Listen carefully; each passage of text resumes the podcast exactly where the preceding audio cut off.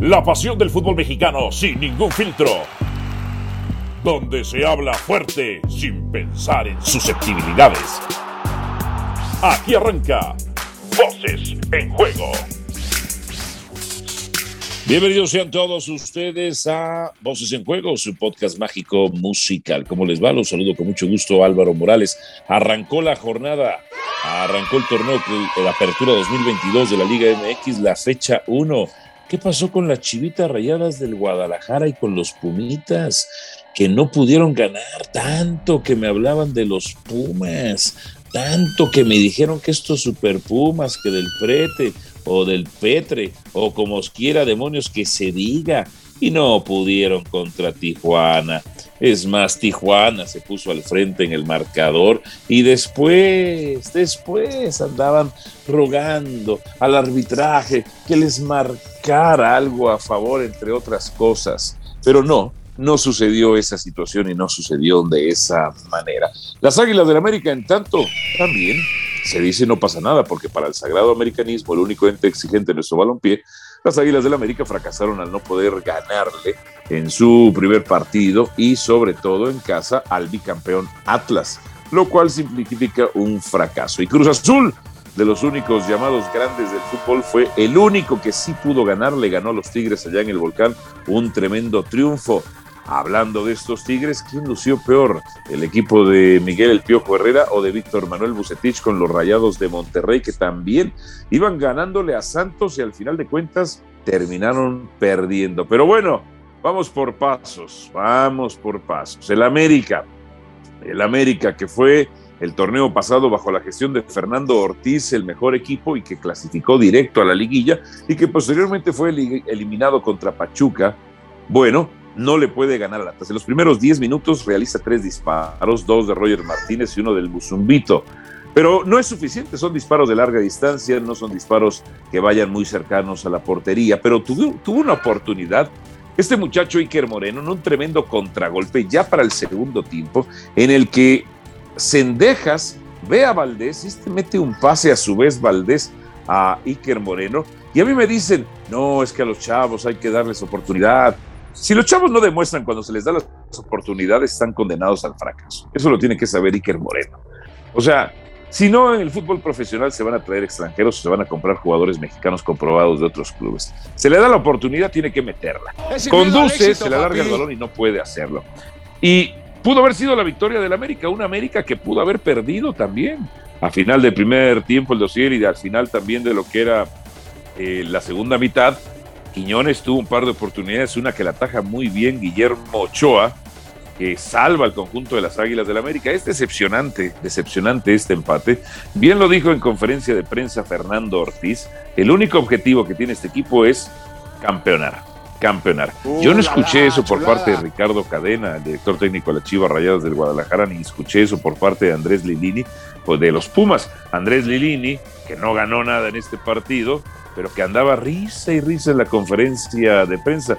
Una conferencia de prensa que duró alrededor de 11 minutos, la más larga de todas las conferencias de prensa.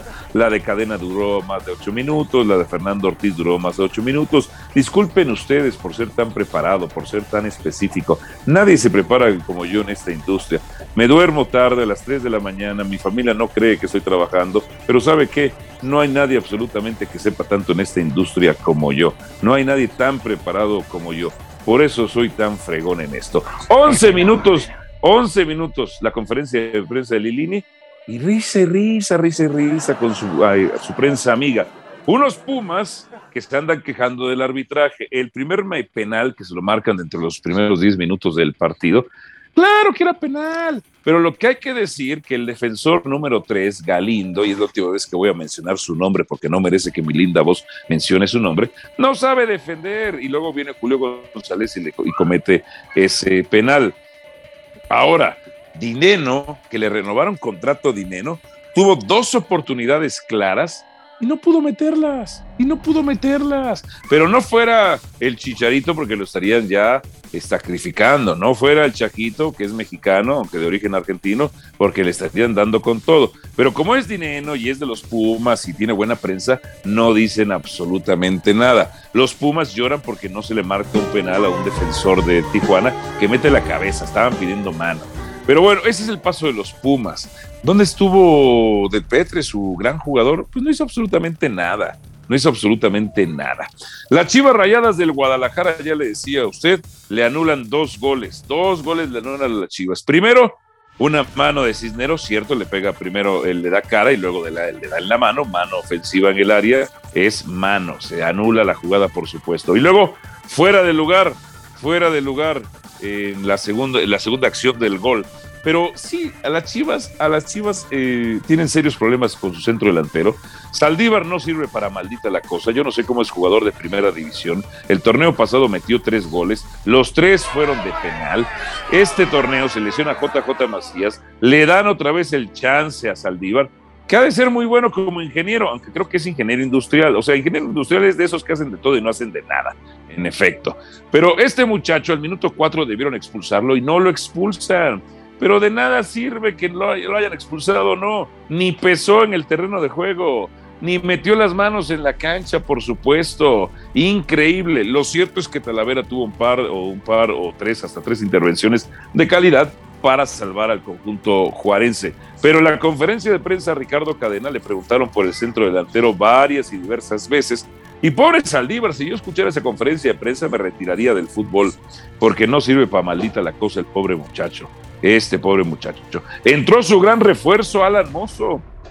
Dio un balón a profundidad, perdón, pero yo, a diferencia de otros colegas, yo sí veo los partidos a profundidad. Los veo los 90 minutos como se debe ver. Perdió dos balones, dio un pase a profundidad, se cayó una vez. No, no, y se entró una vez y tuvo que componerle a Alexis Vega el centro. Yo no sé por qué demonios se llevaron al hermoso. Era, si era malo los Pumas, en las Chivas va a ser peor. Hablemos ahora de Cruz Azul. Cruz Azul, la verdad, bien, la verdad, bien, pero por culpa de Tigres.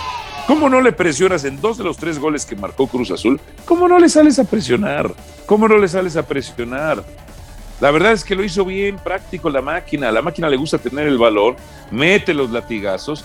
Bien ahí Antuna, bien Tabó, bien Romero y bien el Chaquito. Muy mal Tigres, salvo Córdoba. Córdoba que jugó un partidazo partidazo el de Córdoba, qué bien, se ve que quiere montarse al camión de la selección mexicana. Ojalá que no sea como el sinvergüenza de Roger Martínez del América, que solo juega bien las primeras tres fechas del campeonato y después ya se echa a la hamaca. Córdoba jugó muy bien, pero no le alcanzó porque Tigres no tiene una defensa terrible, terrible. El torneo pasado con Ayala y Angula no se hacía ninguno. Ahora con Reyes y Lignovsky, pues no se hace tampoco nada. Fue un partidazo, un partidazo. Como partidazo fue el de los Rayados de Monterrey en contra de Santos. Rayados iba ganando. Rayados es uno de los equipos que mejor se reforzó. No tiene excusas. Obtuvo a Berterame, obtuvo a Aguirre, Aguirre que fue el segundo mejor goleador de la fase regular del torneo pasado por debajo de André Pierre Tignac. ¿Y sabe qué? ¿Y sabe qué? Iban ganando, pero la culpa es de Bucetich. Bucetich que no se prepara, no se actualiza, no entrena bien en la semana, se echa también a la maca. No, no, a mí me cuentan unas cosas de Bucetich, tremendas faltas de profesionalismo. No puede ser, hombre.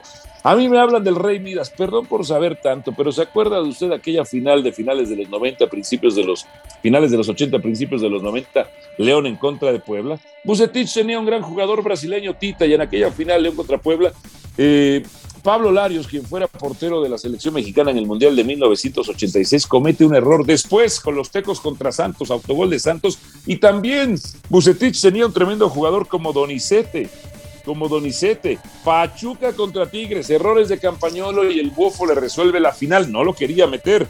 Después, Chupete Suazo, Chupete Suazo, de Nigri, de Nigris, Monterrey en contra de Cruz Azul.